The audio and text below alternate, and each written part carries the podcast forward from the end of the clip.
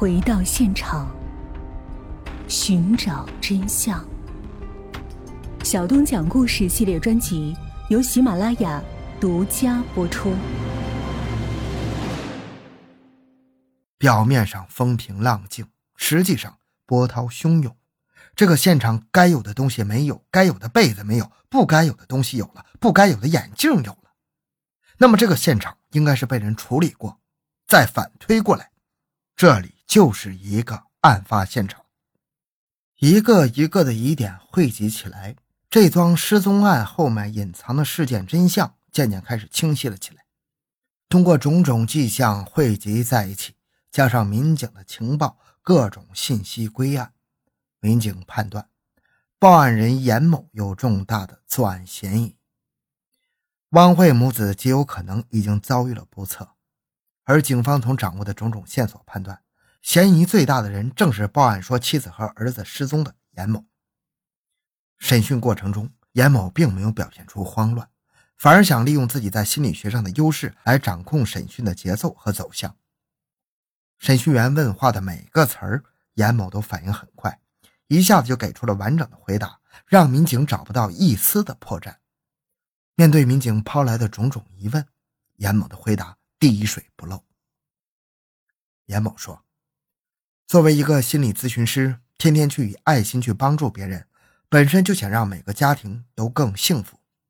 做心理咨询工作的人，一般是需要有耐心和爱心的。”能够宽容他人的所有的行为，而且还要替他人的行为去保密。你要做很多事情，你才能胜任这个工作。而一说到关于案件的关键问题，他就以不知道来搪塞，或者干脆闭口不谈。最初的审讯工作进行的并不顺利，为了让审讯能够顺畅的进行，民警决定用严某最擅长的沙盘游戏治疗这个话题来打开他的话匣子。沙盘游戏。是一种在国际上很流行的心理治疗方法，是用沙、沙盘以及一些微缩模型对人进行心理疏导。国家二级心理咨询师，这是严某最引以为豪的一个身份。沙盘治疗是他最擅长。不出民警所料，一聊到这个话题，严某就表现出了压抑不住的优越感。严某对民警说。你们想问我话对吧？那我也来给你诊治诊治。严某可能觉得侦查员的每一个心理的内心活动，他都能看穿。但是他不知道的是，做侦查员的也没有那么容易就让他看穿所有的东西。也就是说，有最狡猾的狐狸，才能体现出最优秀的猎手。与此同时。外围的调查工作也在紧张的进行中，每一个新获取的线索都被及时的传递给主审人员，成为打击对方、获取真相的有力武器。审讯中，严某所说的每一句话，外围侦查员都去一一核实。为了掌握严某在妻子汪慧和儿子小齐失踪之后的活动轨迹，几十位民警一天一夜没有合眼，对他住所周边的所有监控镜头进行了无缝审查和筛查。在监看了五百多个镜头之后，终于发现了至关重要的视频。在一月二十八日晚上八点十五分，画面中出现了一个可疑的身影。这个人正是严某，他背着一个双肩包，行色匆匆地穿过一个地下通道，从地下通道上来之后，朝右上角的方向走去。从那里再往前走，就是严某和妻子汪慧所居住的小区。当晚八点三十六分，严某的身影再次出现在了监控画面中。这次，严某是从家的方向来的，他手里拖着一个小拉车，上面还有一包东西，感觉看上去东西还挺重的。因为他走的不是很快，下台阶的时候他有个提的动作，感觉不是很轻的一个东西。那么，这个东西会是他的行李吗？难道严某是要离开家？只见他拖着这包东西走到路边，打了车，不到一分钟，一辆出租车停下来。严某拎着那一大包东西走到后面，应该是把那个东西放到了后备箱。严某放这一包东西，忙活了大半天，最后自己才上了出租车。民警查到了这辆出租车，当班司机对这个拉着小推车的印象很深。出租车当班司机说：“这个人提了东西上车之后，就把东西放在后备箱，然后说要去珠海北站的一个地方，但是说的这个目标位置不明确。出租车司机说，这名乘客到了珠海北站，就让在路边停车，之后就拖着小拉车沿着路边走了。按照车程计算，严某到那里应该是晚上九点多了。这么晚了，拉着小车，拖着一包东西，他要去哪里？去干什么呢？当天晚上十一点多，在同一个地下通道的监控录像里，民警又发现了返回的严某。小车还在，但是上面的大包的东西不见了。从严某的住所到珠海北站有二十二公里。车站周围是一大片荒地，正在施工。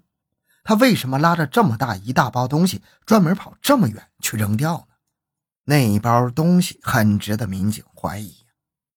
从理论上来讲，也是比较符合装着尸体的情况，因为体积比较大，而且看上去重量也比较沉。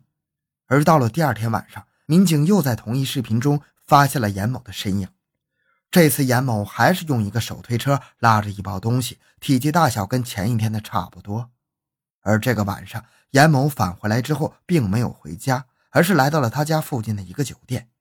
从视频画像里可以清楚的看到，这次严某手上没有了那包东西，连小拉车也没有了。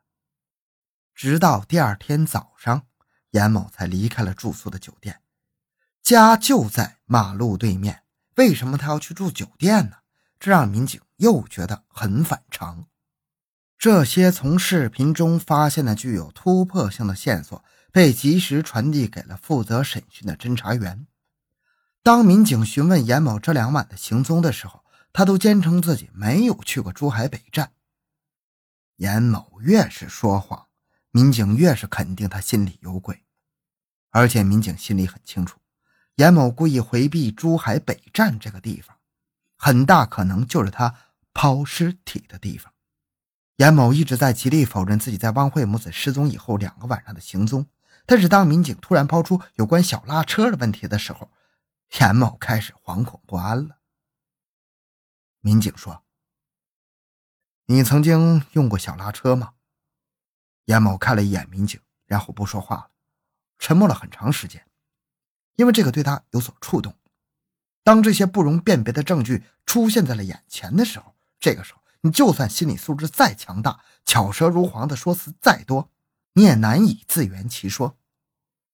严某知道，一个顽固的堡垒即将被攻破了，一个严峻的时刻即将到来。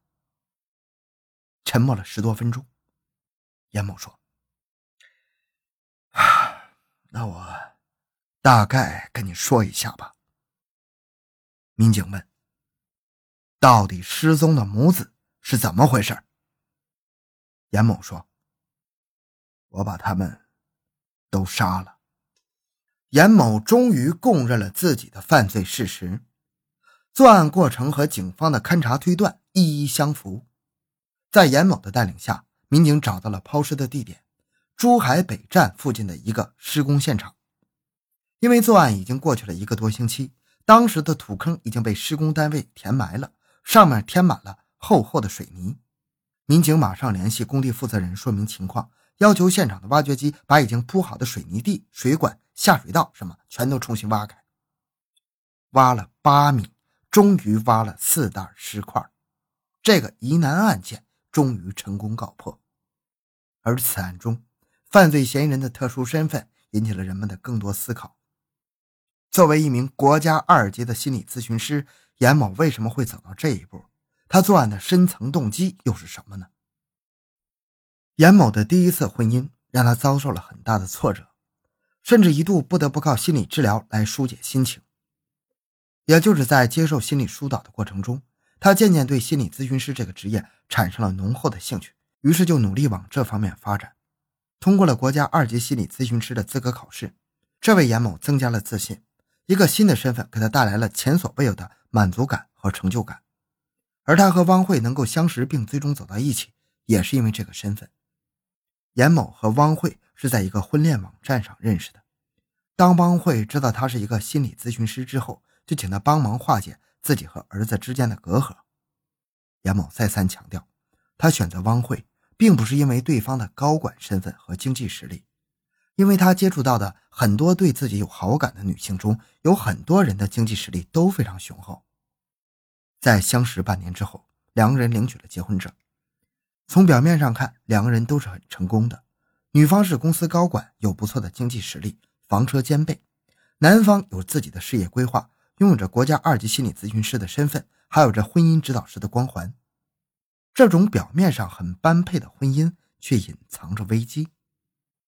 严某认为自己很成功，但其实他并没什么基础，也没什么钱，因为他的钱都被前妻骗走了。民警对严某说：“你妻子是高管。”收入不菲，那你用什么去匹配她呢？说难听一点，你就是在吃软饭。严某听到这句话以后，反应非常激烈。他自以为已经迈入了成功人士的行列，但当初到珠海的他，一切都要从头开始。他只能在家里开始了沙盘治疗的项目，可是却门庭冷落。想象中的宏图大业，看起来似乎遥遥无期呀。而渐渐流露出来的女强男弱的格局，也让自私的严某难以接受。严某对民警说：“就在结婚以后，相处的日子对他来说是非常痛苦的。妻子非常强势，经常践踏他的尊严。而汪慧的儿子小西对严某这个继父也并不太认可，甚至表露出反感。严某想要对方接纳自己的努力，都成了徒劳。